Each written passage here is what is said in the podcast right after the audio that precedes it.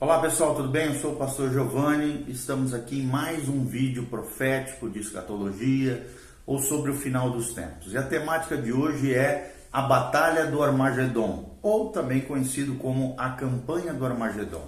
E nós estamos baseados no trecho da palavra de Deus, no livro de Apocalipse 16, de 12 a 16. Olha o que diz a palavra de Deus, está aqui a Bíblia Sagrada.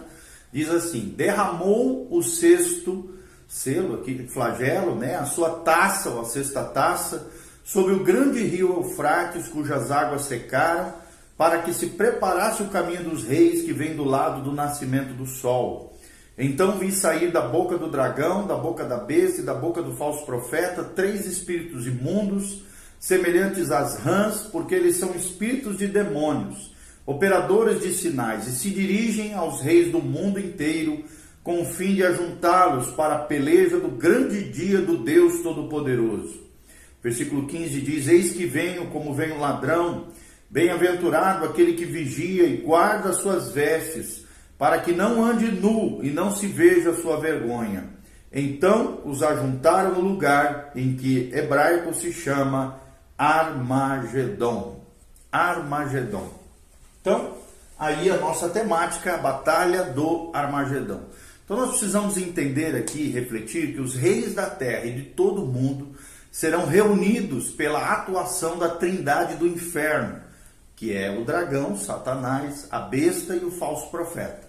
Né? Então esse ajuntamento das nações da terra acontecerá num lugar, conforme nós lemos aqui em Apocalipse 16, 16, chamado Armagedon. Lá será o lugar geográfico específico onde Deus julgará as nações por haverem perseguido a Israel, conforme Joel 3, versículo 2.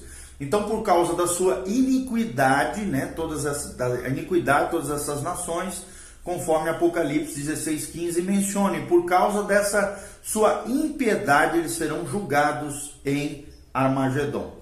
É, isso também está declarado aqui em Apocalipse 16, versículo 9. Então, defende-se como é, de de forma comumente aqui, né? Que a Batalha do Armagedon também é um acontecimento isolado que ocorrerá logo antes da segunda vinda de Cristo à Terra. Ou seja, a extensão desse grande movimento no qual Deus lida com os reis do mundo inteiro, conforme Apocalipse 16, 14, não será percebida a menos que se compreenda que a peleja do grande dia do Deus Todo-Poderoso, de Apocalipse 16, 14, não é uma batalha isolada, mas uma campanha que se estende pela última metade, ou, ou seja, pelo final do período tribulacional. A palavra grega que utilizada é polemos, que traduzida seria peleja ou batalha em Apocalipse 16, 14. Significa guerra ou campanha. Enquanto machê, que é outra palavra grega aqui, significa batalha e às vezes né, é, é, se refere a um único combate. Essa distinção é observada por Trent, né, Richard Trent, na sua obra The New Testament Synonyms, ele trata sobre essa palavra e Tyre também confirma isso, Joseph Henry Tyre, na sua obra Greek English Lexicon of the New Testament.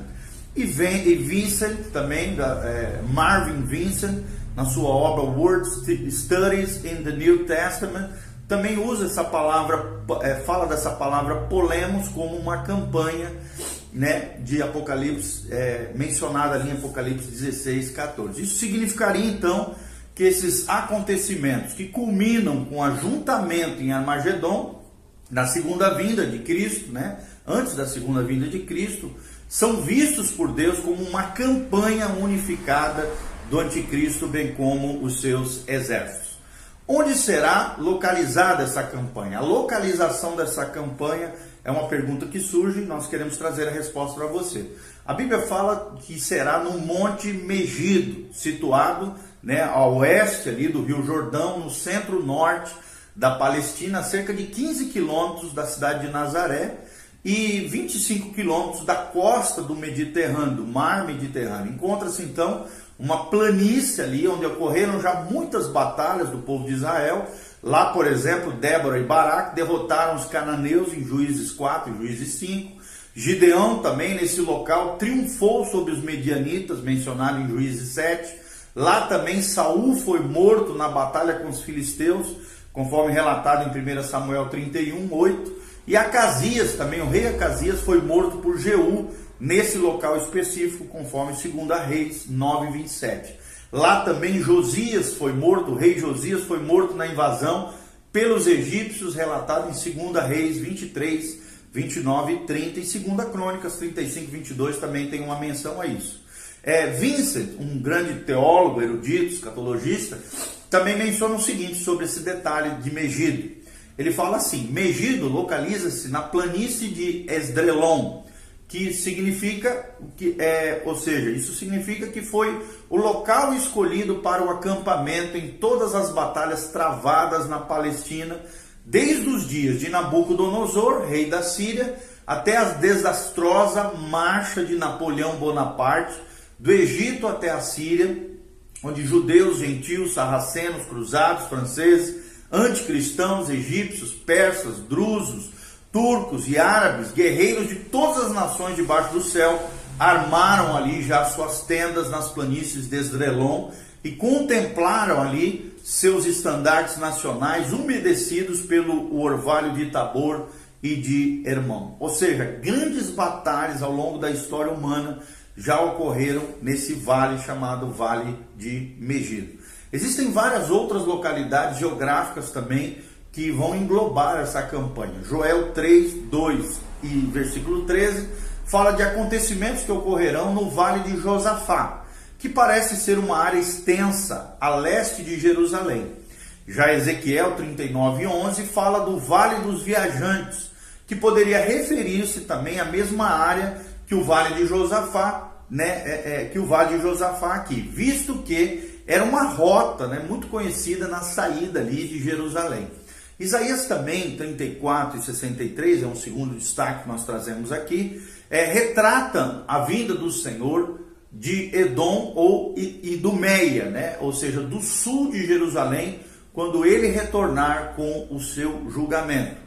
O terceiro destaque que nós damos aqui é que a própria Jerusalém é vista como centro do conflito nos escritos proféticos, nos escritos aqui da palavra de Deus. Você pode ver isso em Zacarias 12, 2 é, a 11, né? E Zacarias 14, 2 também coloca ali Jerusalém, a cidade de Jerusalém, como centro do conflito nesse julgamento no final da tribulação. Então, desse modo, essa campanha, que seria a palavra mais correta, em vez de batalha do Armagedon, a campanha do Armagedon estende-se das planícies de Esdrelon ao norte, atravessando Jerusalém até o vale de Josafá, ou seja, a leste né, do, do vale de Josafá, próximo ali a Edom, ao, sul, na verdade, de Edom. Essa vasta área abrange toda a Palestina e essa campanha, com todas as suas partes né, e as suas menções, confirmaria então o que fala Ezequiel. É, quando ele retrata, o profeta Ezequiel retrata quando é, ele fala acerca dos invasores que cobrirão a terra, lá em Ezequiel 38, versículo 9 e 16. Então, essa área aqui que nós estamos mencionando geográfica, essa localização de toda a campanha do Armagedon, se conformaria então a toda a extensão retratada por João em Apocalipse 14, versículo 20. Então, a conclusão de um outro teólogo chamado Sims, né, na sua obra The Common War and the Rise of Russia, ou a vinda, a, a chegada da guerra e o levantamento da Rússia, a ponto Sims, ele diz o seguinte, presta atenção no que ele vai falar, ele diz assim, Parece que pelas Escrituras, a última grande batalha do grande dia do Deus Todo-Poderoso se alastrará para bem além do Armagedon ou do Vale de Megido. Armagedon parece ser apenas o local em que as tropas se reunirão, vinda dos quatro cantos da terra, e de lá a batalha se espalhará por toda a Palestina. O profeta Joel fala dessa batalha sendo travada no Vale de Josafá, que fica perto de Jerusalém e Isaías, né, o profeta Isaías, já mostra o Cristo vindo com as suas vestimentas manchadas de sangue, vindo do sul dessa região, ali por, pelo sul de Edom, que fica ao sul, obviamente, pela região de Edom, desculpa, que fica ao sul da Palestina. Então, né, quando nós mencionamos essa batalha de Armagedon, se estenderá desde o vale do Megido, no norte da Palestina, através do vale de Josafá, perto de Jerusalém até Edom, no extremo sul da Palestina. Então, com isso, concordam né, as palavras do profeta Ezequiel de que os exércitos dessa grande batalha virão para cobrir toda a terra, é o que diz a Bíblia. Ou seja, o livro de Apocalipse também fala que o sangue correrá dos freios dos cavalos por 1.600 estádios, e foi observado aqui que 1.600 estádios cobrem toda a extensão da Palestina. Mas Jerusalém aqui, sem dúvida, será o centro de interesse durante a Batalha do Armagedon, pois a palavra de Deus diz o seguinte: Reunirei todas as nações contra Jerusalém para a batalha. É o que fala o teólogo A. Sims na obra The Common War and the Rise of Russia. Tá bom? O outro destaque que nós damos aqui, quando nós falamos sobre a campanha do Armagedon, é quem são os participantes dessa campanha. E a resposta é que será uma coligação de nações durante o período tribulacional, como nós já mencionamos em vídeos anteriores. Então, haverá quatro grandes poderes mundiais. Em primeiro lugar, uma federação encabeçada pelo anticristo, sob a liderança dele, da besta do anticristo, uma federação de dez reinos, né, que constitui a forma final do ressurgimento do grande império romano, que vai ser o poder gentílico mundial. Segundo grupo, né, seriam as federações do norte, ou seja, da Rússia e seus aliados. O terceiro, né, confederação, seria os reis do leste, ou os povos asiáticos de além do rio Eufrates. E o quarto poder, né, o agrupamento de reis, seriam os reis do sul, uma espécie de poder ou coligação de poderes vindo do norte da África. E deve ser acrescentado aqui outro grande poder em virtude da sua participação ativa também nessa campanha, que é o Senhor Jesus com seus exércitos celestiais na segunda vinda de Cristo, né? Embora é claro, a hostilidade dos quatro primeiros seja uns contra os outros e também contra Israel, conforme relatado em Zacarias 12, Zacarias 14, né? E também é mencionado no Salmo 2, versículo 2, Isaías 34, Apocalipse 16, Zacarias 14 e várias menções sobre este assunto, ok? Como é que vai ser a invasão pela Confederação do Norte? É o que nós vamos abordar. Segundo Daniel 9, e nós vamos ler aqui, Daniel 9, 26 e 27, ele fala um pouquinho sobre esse assunto. Nós queremos abordar aqui com vocês como é que será a invasão pela Confederação do Norte. Daniel, livro de Daniel, capítulo 9, 26 e 27. Só deixa eu encontrar aqui. Daniel 9, 26 e 27. A Bíblia diz assim, né, no 26. Depois das 62 semanas será morto ungido e já não estará, e o povo de um príncipe que a divide destruirá a cidade, o santuário, e o seu fim será num dilúvio, e até ao fim haverá guerra, desolações é, é, serão determinadas. E ele fará firme aliança com muitos por uma semana, e na metade da semana fará cessar o sacrifício e a oferta de manjares. Sobre a asa das abominações virá o assolador, até que a destruição que está determinada se derrame sobre ele. Então, segundo Daniel 9, 26 e 27, que acabamos de ler aqui, esse príncipe do Império Romano, o Anticristo, fará uma aliança com Israel por um período de sete anos. Essa aliança, evidentemente, restaura Israel a uma posição peculiar dentre as nações do mundo e a sua integridade né, como nação será garantida pelos poderes dessa besta do Anticristo que vai estar governando esses poderes gentílicos mundiais. Essa não é, claro, apenas uma tentativa de resolver a longa disputa entre as nações com respeito à reivindicação de posse da terra palestina por Israel, mas também uma imitação satânica do cumprimento, né, uma falsificação da aliança abrâmica que conferiu a Israel um título aquela terra prometida. E essa ação é retratada por João em Apocalipse 6, versículo 2 como um cavaleiro saindo para conquistar, a quem é dada soberania mediante negociações pacíficas. Esse cavaleiro de Apocalipse, do Apocalipse 6 é o anticristo, e essa condição persistirá por três anos e meio. Já após né, esses três anos e meio, essa aliança será quebrada por essas autoridades romanas, o anticristo aqui, o falso profeta também já agindo aqui, num período conhecido que vai adentrar de mais três anos e meio, conhecido na Bíblia, mencionado em Mateus 24, 21, como a grande tribulação.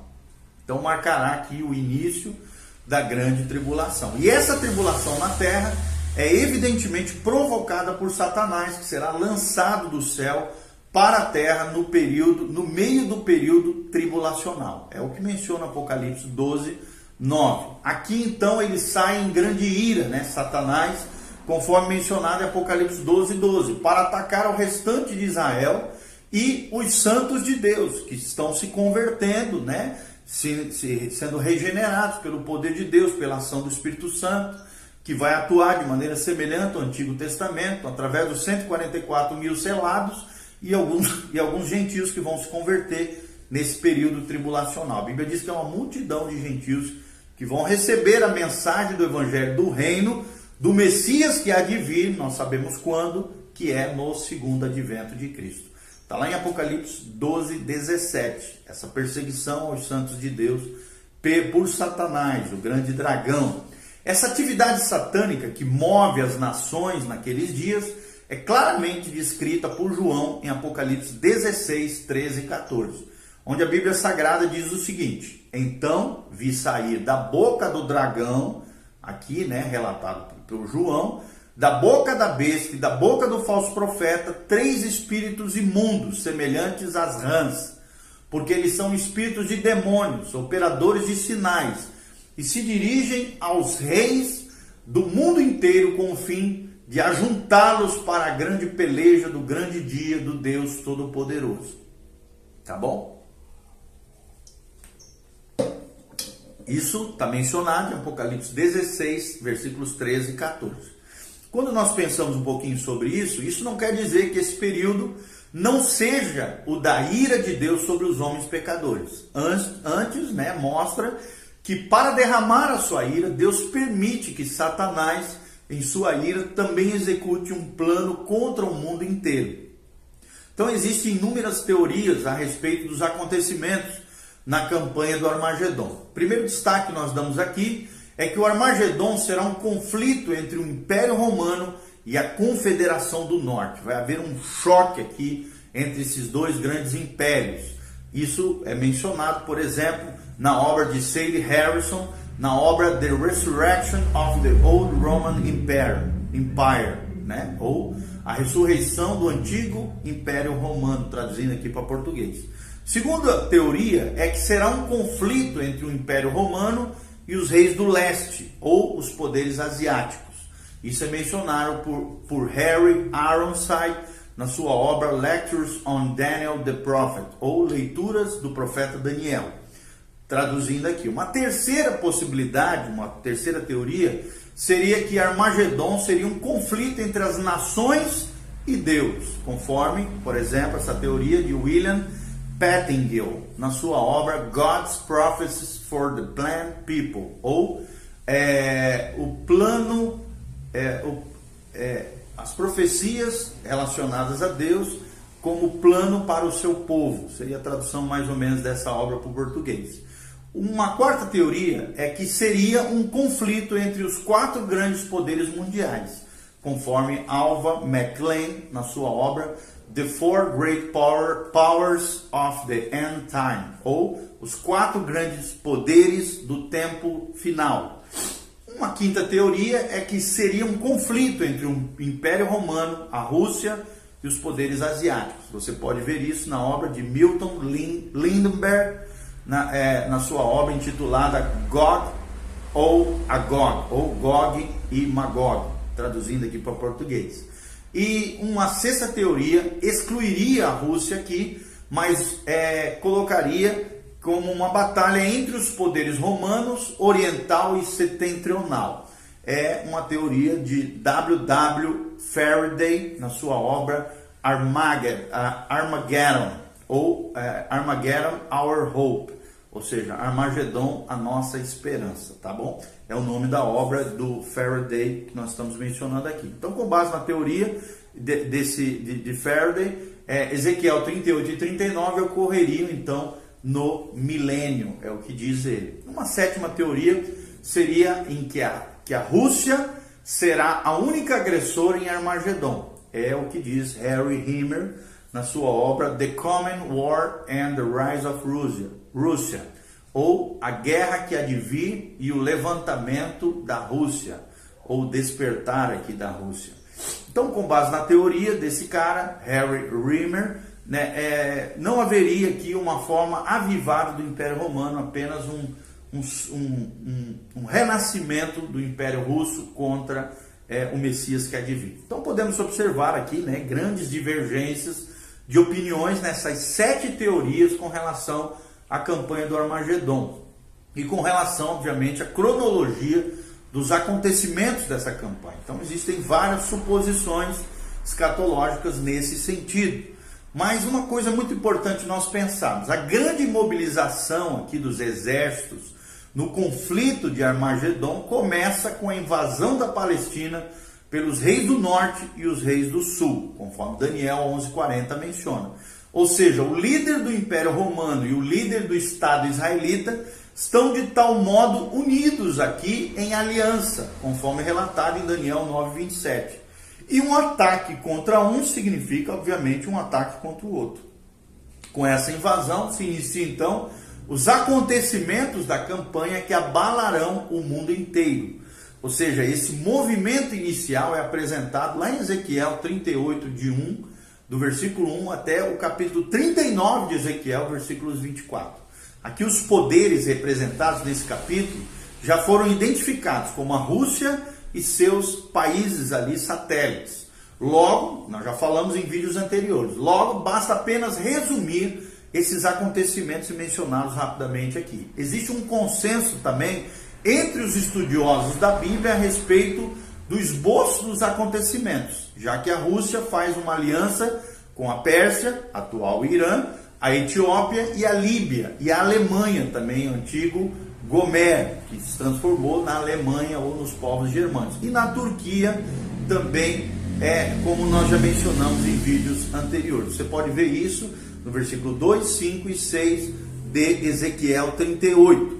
Então, pelo fato de Israel também parecer aqui nesse, nesse episódio uma presa fácil, conforme descrito no versículo 11, essa confederação do norte decide invadir a terra para saqueá-la conforme menciona o versículo 12 de Ezequiel 38. Então faz faz aqui um protesto contra essa invasão no versículo 13, o qual é contudo desprezado.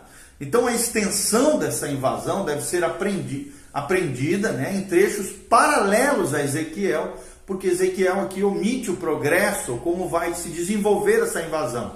Mas trata sim da destruição do invasor nas montanhas de Israel, lá no final de Ezequiel 39, versículo 2 e 4, nós vemos é, em consequência uma intervenção divina mediante uma convulsão da natureza. Ezequiel 38, 20 a 22 menciona esse, esse, essa, essa destruição dos invasores das montanhas de Israel. Sete meses aqui são gastos para retirar os mortos dessa batalha, conforme Ezequiel 39, 12 menciona: sete anos são necessários para retirar os escombros, conforme relatados em Ezequiel 39, versículos 9 e 10. O profeta aqui afirma que o cenário dessa destruição são as montanhas de Israel, conforme o, o capítulo 39, versículos 2 a 4. E o seu tempo é o fim dos anos, ou seja, o final do período tribulacional conforme Ezequiel 38, 8. E os últimos dias, que também é uma menção ao período tribulacional, Ezequiel 38, 16 fala isso. Essa destruição é um sinal para as nações, conforme versículo 23 do capítulo 38 de Ezequiel. E também um sinal para Israel, conforme o capítulo 39, 21 a 24 menciona sobre isso. Então existem várias considerações que nós vamos deixar aqui para vocês que deixam claros que a invasão por Gog, Ezequiel 38, não é a mesma que a batalha do Armagedon de Apocalipse 16, 16. Primeiro lugar, primeiro destaque que nós damos é que na batalha de Gog são mencionados aliados definidos, enquanto Armagedon menciona todas as nações como se estivessem reunidas contra, contra o Cristo, que há de vir no segundo advento. Nós vemos isso em Joel 3:2, Sofonias 3:8, Zacarias 12:3 e Zacarias 14:4 mencionando esse fato. O segundo destaque que nós damos aqui é que Gog vem do norte, né? Uma confederação que vem do norte, conforme Ezequiel 38:6 e 15. É, e também Ezequiel 39, versículo 2. Enquanto em Armagedon, os exércitos vêm do mundo inteiro. Terceiro destaque aqui nós damos é que Gog vem para saquear.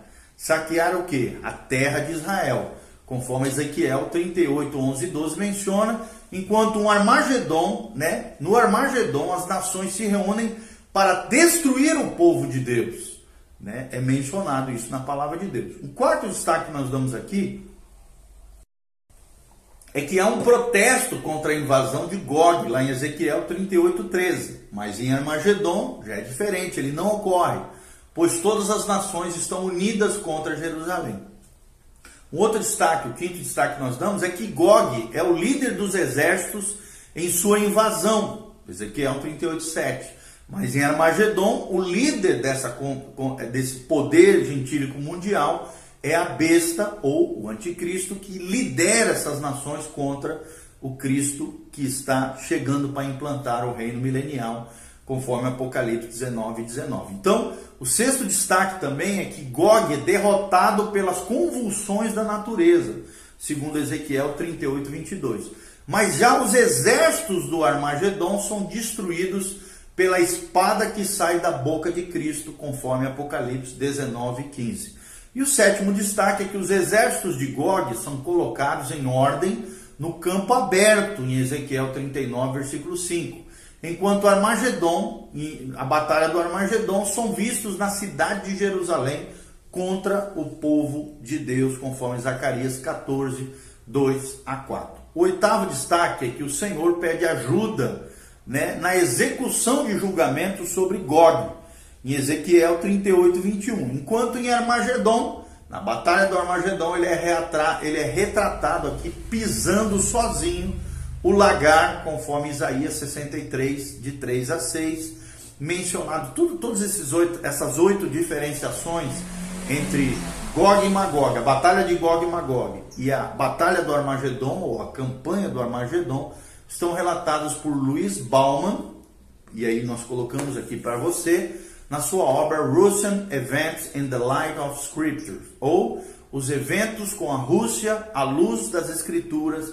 Ele colocou de maneira bem, bem clara aqui, nós estamos colocando para vocês, as diferenciações entre a Batalha de Gog e Magog e a Batalha do Armagedon. Então, dois movimentos distintos devem ser reconhecidos né, pelo estudioso aqui de escatologia. Primeiro, a identificação do tempo em geral.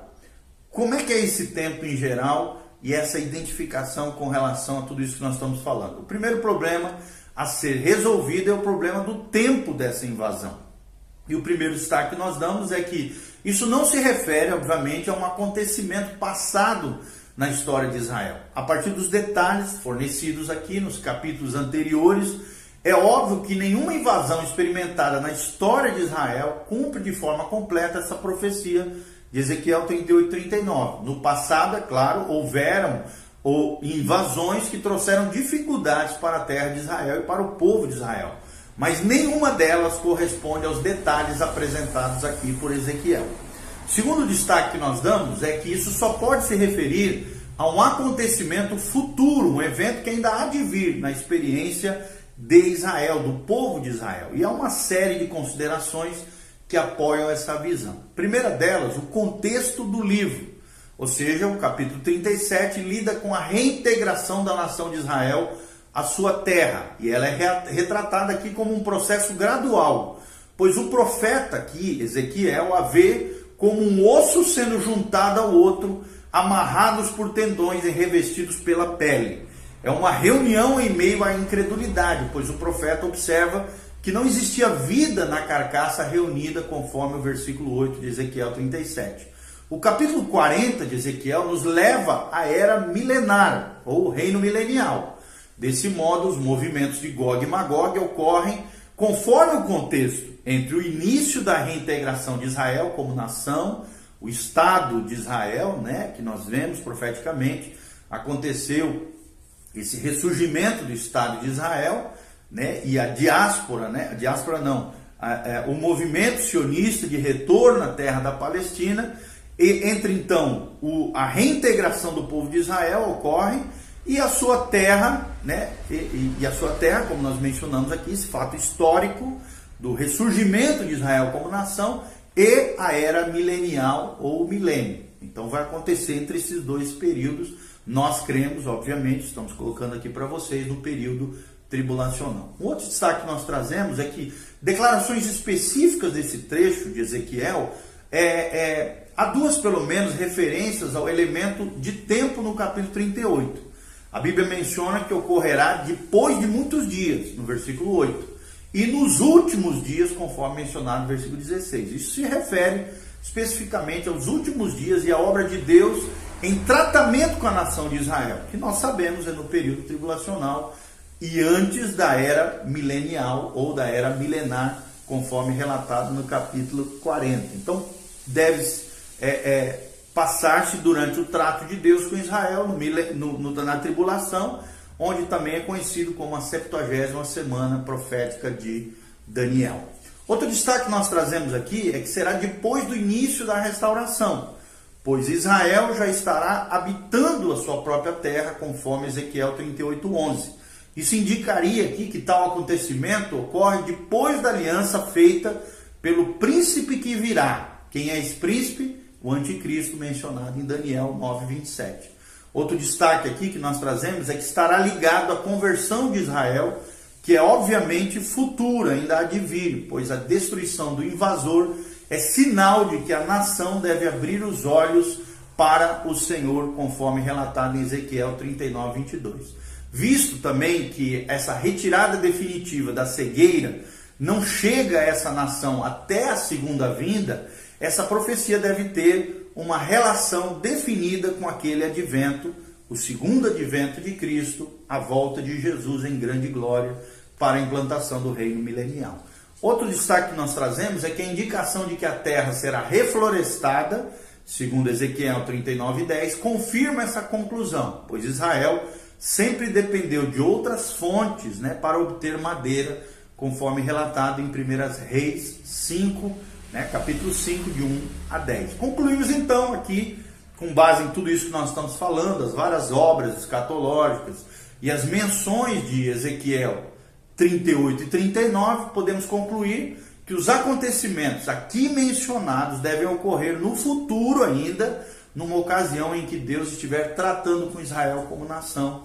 É o que nós já mencionamos em vídeos anteriores é o período tribulacional, semana 70 de Daniel, ou a 70 semana profética de Daniel, ok?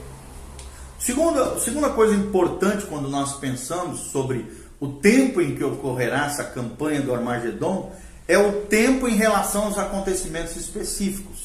A Bíblia coloca que a invasão apresentada em Ezequiel tem sido relacionada com quase todos os grandes acontecimentos proféticos e algumas dessas posições devem ser examinadas a fim de apurarmos o mais cuidadosamente possível quando é que esse acontecimento se dará. Alguns defendem, primariamente, que a invasão ocorre antes do arrebatamento da igreja. Essa posição, por exemplo, é de David Cooper. Né? Ele menciona isso aqui. Já é, um segundo posicionamento seria de outras pessoas ensinando, em um segundo, uma segunda teoria, que a invasão aconteceria no final da tribulação. E alguns estudiosos da Bíblia adotam essa interpretação, como por exemplo Bauman, né? É, contudo, né, nós falamos aqui, parece haver dificuldades que impossibilitam, é claro, a aceitação dessa posição. Uma terceira posição que outros defendem seria a invasão, que essa invasão acontecerá no início do milênio. Essa posição é defendida por Arno Gablen, né? E ele menciona um pouquinho sobre isso. Quando que acontecerá essa invasão, né? Para ele no início aqui do milênio, o que é, claro, equivocado. Ele diz que encontramos a resposta no texto, no versículo 8, que declara que Gog e Magog e outras nações conjuntamente invadirão, invadirão a terra que se recuperou da espada, ao povo que se congregou entre muitos povos, diz eles. vem sobre os montes de Israel, no versículo 11, o propósito maléfico aqui do invasor ocorre na hora em que o Senhor tiver tornado o seu povo de volta e restabelecido o seu relacionamento com o restante de Israel. Diz Geblen que a invasão acontecerá algum tempo depois que o império da besta fosse destruído e de, e de que o falso profeta, o anticristo, fossem julgados. Segundo Geblen, né, na sua obra The Prophet Ezekiel, Miqueias nos diz, né, menciona ele, que esse, ou seja, o Cristo, será a nossa paz quando a Síria vier à nossa terra. Tudo isso confirma a história de Ezequiel 38. E nós, pensando um pouquinho no que fala Geblen, Arno Geblen, na sua obra The Prophet Ezequiel, é, nós mencionamos o seguinte: embora essas passagens citadas pareçam comprovar a tese né, de Geblen acima mencionados, que nós já mencionamos, alguns argumentos que nós vamos deixar aqui para vocês provam que essa é uma explicação impossível de Geblen, ou seja, a teoria de Geblen deve ser rejeitada. Primeira delas, Ezequiel nos diz que a terra será poluída por cadáveres durante sete meses. Está lá em Ezequiel 39, 12. Então, tal cena parece impossível em vista da purificação que será realizada no retorno do Messias e no estabelecimento do milênio. Jeremias 25, 32 e 33 afirma que o Senhor destruirá todos os ímpios da terra no seu retorno. E isso é ampliado ainda em Apocalipse 19, de 15 a 18. Então parece impossível imaginar que tamanha multidão, como a descrita em Ezequiel, escape à destruição na sua vinda e logo em seguida de o em frente, ou seja, no período milenial. Também outro argumento que nós trazemos é que em Mateus 25, 31 a 46, todos os gentios são levados perante o juiz para saber quem entrará no milênio e quem não, visto que nenhum descrente, quer judeu, quer gentil, entrará nesse reino, é impossível imaginar tal apostasia dos santos que pudessem cumprir a profecia de Ezequiel. Outro, outra menção é que Ezequiel, eh, Isaías 9, 4 e 5 prevê a destruição de todas as armas de guerra depois do início do milênio, onde os exércitos do rei do norte guardariam então essas armas à luz dessa predição? É o que nós perguntamos aqui e Geblen não tem resposta para isso. Isaías 2, de 1 a 4 também, declara que as guerras terminarão com a vinda de Cristo e a instituição do milênio. Então, de acordo com Apocalipse 20, de 1 a 3, Satanás será preso no início do milênio e assim não estará ativo para gerar tal movimento bélico contra Israel. Então deve ser rechaçada essa terceira, terceira teoria de Gebel, tá bom?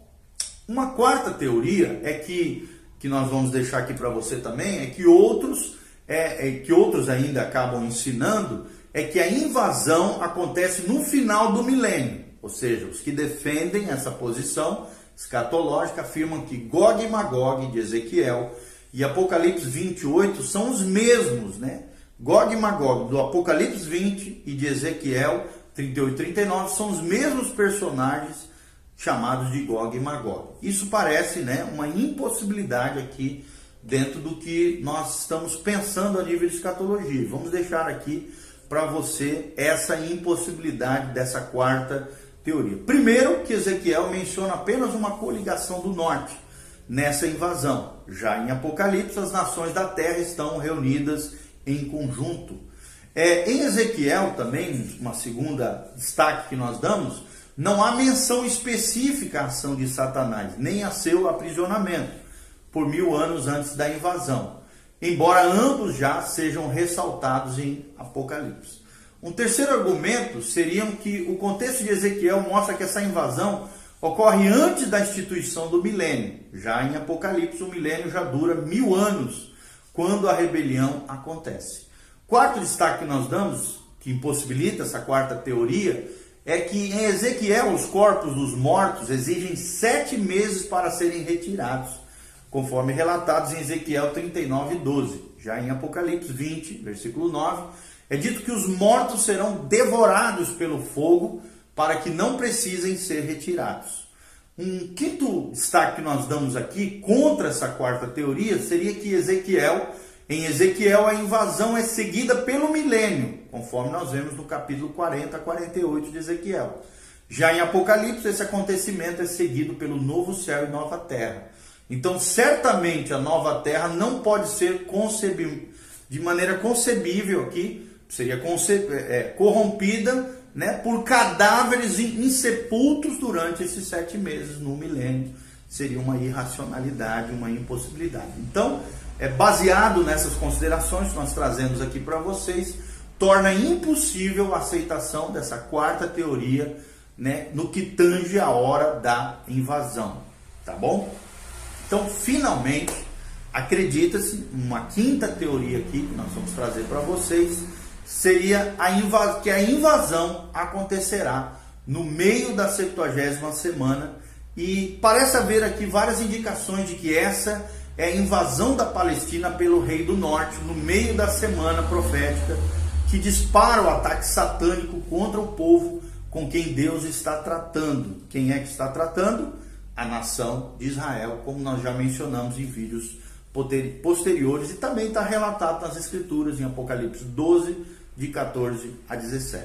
O primeiro destaque que nós trazemos aqui para você é que é essa invasão dessa quinta teoria, que é aquela que nós cremos, tá bom? Ser a melhor, a mais, a mais plausível aqui. Essa invasão acontece no momento em que Israel habita a sua própria terra, conforme Ezequiel 38:8. Então não há informação de que Israel poderá ocupar a sua terra até essa realização da aliança feita pelo príncipe que há de vir, o anticristo, de Daniel 9:27. É evidente que alguém, né, dada a sua autoridade como um líder do renascido Império Romano, governo gentílico mundial, busque solucionar a disputa árabe-israelense, dando a Israel o direito aqui de ocupar a sua terra em paz. Então essa invasão virá algum tempo depois da confirmação desse pacto dessa aliança entre o anticristo e o povo judeu. O segundo destaque que nós damos aqui, dentro dessa quinta teoria, é que a invasão acontecerá quando Israel estiver habilitado é, e em paz na sua terra, conforme Ezequiel 38:11 menciona. Os que acreditam que essa invasão ocorre no início do milênio interpretam essa paz como aquela prometida pelo Messias. Então não existe nada no texto que indique que essa é, uma, é a verdadeira paz né? messiânica. Ao contrário, parece ser uma falsa paz que será garantida pelo anticristo para Israel por meio de uma aliança chamada na Bíblia como vosso acordo com a lei.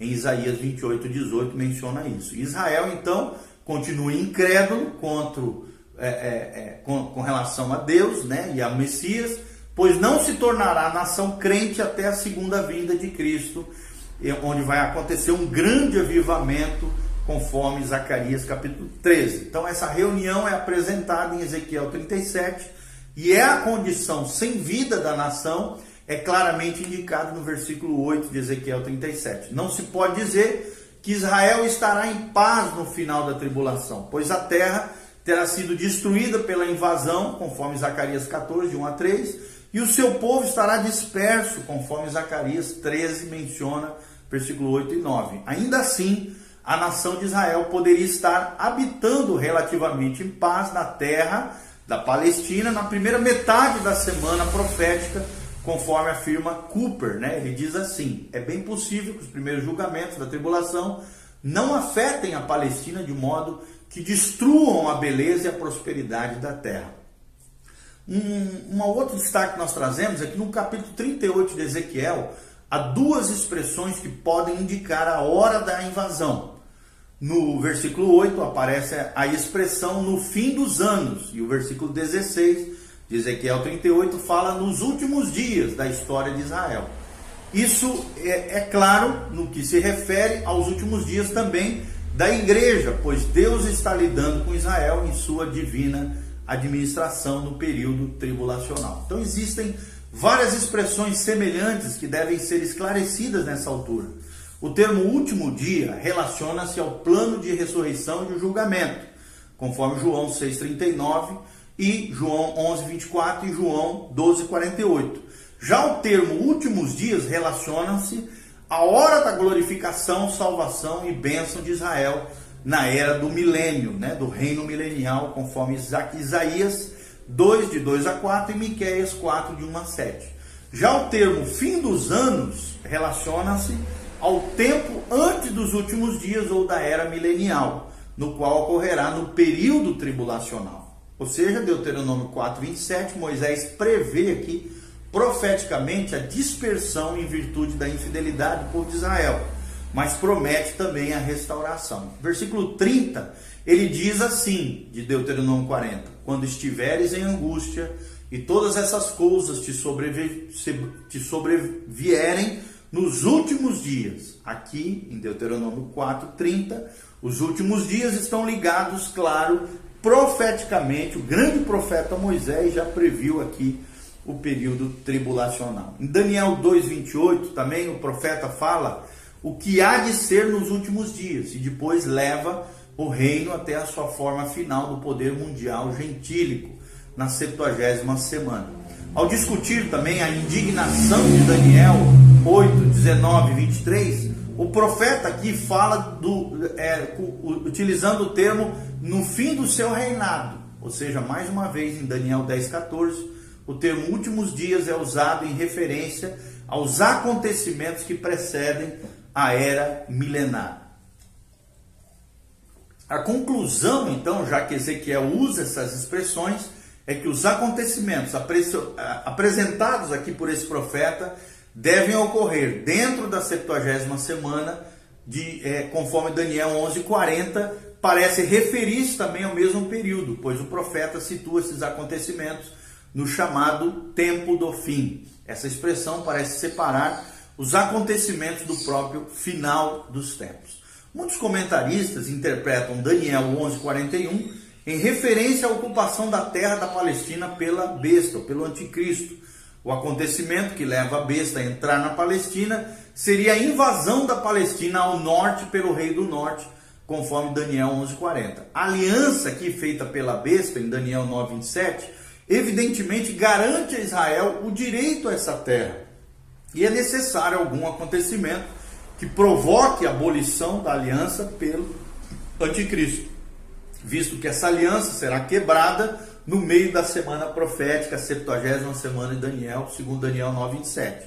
Essa invasão do norte é vista como a causa desse rompimento em Daniel 11:41. E podemos concluir então, pensando em tudo isso, que essa invasão ocorre no meio da semana profética de Daniel, a 70 semana, ou no meio do período tribulacional. É reconhecido aqui que os acontecimentos da última metade da semana são ocasionados pela expulsão de Satanás do céu, mencionado em Apocalipse 12, de 7 a 13. Evidentemente, a primeira ação de Satanás em oposição a Israel é motivar a sua invasão pelo rei do norte, a Rússia e as confederações do norte. Esse é o início, então, de uma grande campanha que começa no meio da semana profética e continua até a destruição dos poderes gentílicos mundiais no segundo advento de Cristo em glória e poder para a implantação do milênio na terra. A palavra traduzida por batalha em Apocalipse 16, 14, de acordo com Tyre, é melhor traduzida por campanha, por isso implica na mobilização dos exércitos em contraste a uma batalha isolada. Nós observamos então que é Deus que vê todas essas mobilizações de exércitos como uma grande campanha que será terminada com a destruição desses exércitos no retorno de Cristo em glória. Se essa interpretação for correta, a campanha será promovida no decorrer então de três anos e meio, entre o meio da, da semana profética Daniel até o final do período tribulacional. Isaías 30, de 31 a 33, Isaías 31, de 8 a 9, Miqueias 5, 5, coloca o invasor do norte como chamado, né, como a Síria, né? E como a Síria foi um instrumento, obviamente, nas mãos do Senhor para punir a iniquidade de Israel, então o Senhor usará novamente esse instrumento para o mesmo propósito. Esse castigo terá o mesmo nome por causa da identidade da sua missão, que será punir Israel no tempo tribulacional aqui. Isaías 28, 19 fala da aliança com a morte e o acordo com a lei, pelo qual Deus castigará então Israel. Isso deve referir-se a Daniel 9:27, quando Israel busca paz pelas mãos humanas e não pelas mãos do Senhor, pelo anticristo em vez do próprio Cristo. Né? Então Isaías diz que essa aliança os castigará. Quando o dilúvio do açoite passar, sereis esmagados por ele. Ou seja, o açoite aqui não poderia ser manipulado pela besta, pois ela foi quem fez aliança com Israel, mas deve referir-se à invasão dos reinos do norte pela a chamada simbolicamente a Síria, aqui, que será usada por Deus para punir Israel. A destruição da Síria parece ser um paralelo da destruição dos exércitos de Gog, em Ezequiel 38 e 39. Dessa maneira, são consideradas referências similares, paralelas.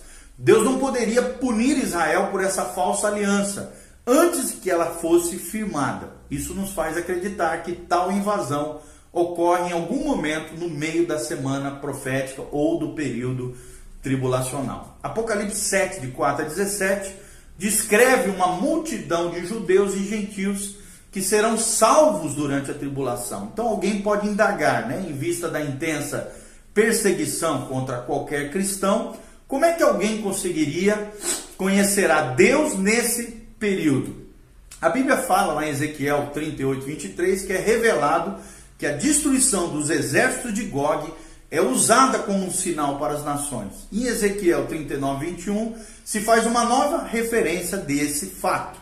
Já Ezequiel 39, 22, o mesmo acontecimento é um grande sinal para Israel, visto que o livro de Apocalipse retrata a salvação de muitas pessoas durante a tribulação, e não só no seu final. É visto também que esse acontecimento profetizado por Ezequiel é usado como sinal para levar muitos ao Senhor, e ele deverá ocorrer antes do final da tribulação, em alguma hora nesse período ou seja, a destruição tão obviamente oriunda das mãos do Senhor, é usada pelo próprio Senhor para tirar a cegueira de Israel e levar muitos ao seu conhecimento num grande avivamento é, dentro da nação de Israel. Mencionado lá em Zacarias também 13. Em Apocalipse 13, 7, a besta aqui é retratada como um poder mundial gentílico isso se tornará verdade na sua manifestação como líder mundial em meio à tribulação. Surge então uma questão aqui: como é que a besta terá o poder mundial se o poder da confederação setentrional ainda não for quebrado? E a resposta é que o fato de que a besta terá autoridade sobre a terra no meio da semana apoia a tese de que o rei do norte terá já sido destruído. Tal destruição trará caos as condições mundiais, ao mundo todo, o qual unirá então as nações do mundo todo, conforme se vê no Salmo 2. Quando será formado então um governo liderado pela besta aqui, o anticristo, visto que não poderia haver unidade entre as nações enquanto esse rei do norte, da confederação do norte, da Rússia, encabeçada pela Rússia, estivesse ativo, e essa unidade deve então ser buscada depois da destruição da confederação do norte. Apocalipse 19, 20 diz que o Senhor também lidará especificamente com a besta e com o falso profeta na sua segunda vinda. Por todo o Antigo e o Novo Testamento surgem três personagens que desempenharão papéis importantes no drama do tempo dos gentios. Primeiro a besta, segundo o falso profeta e terceiro o rei do norte, ou também chamado, como nós já mencionamos, da Síria. Né? Deus precisa então lidar com cada um deles antes que possa manifestar a sua autoridade mundial no milênio. Conforme demonstrado aqui, né, é impossível que o terceiro é, continue depois do, do iniciado reino milenial.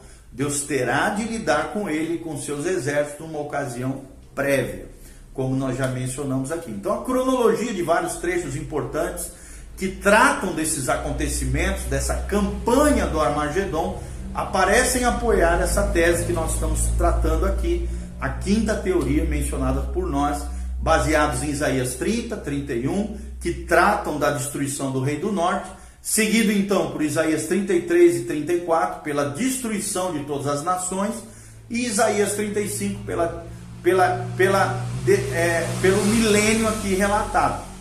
No livro de Joel, encontramos a mesma cronologia. Joel 2 trata da invasão do exércitos do norte setentrional, né? Versículo 20. Depois a destruição das nações em Joel capítulo 3 é mencionada, e a, a instituição do milênio é mencionada em Joel 3, 17 a 21. Então parece ter essa cronologia relatada aqui nesses trechos que nós estamos mencionando. Então, em ambos os trechos, a cronologia é a mesma. Os exércitos do norte serão destruídos num momento separado, depois do movimento distinto, antes da destruição dos exércitos das nações, será seguida então o milênio. Situar então os acontecimentos no meio da semana é a única posição coerente com a cronologia dessas passagens. Então, tais opiniões nos levam à seguinte cronologia dos acontecimentos, que nós vamos resumir aqui.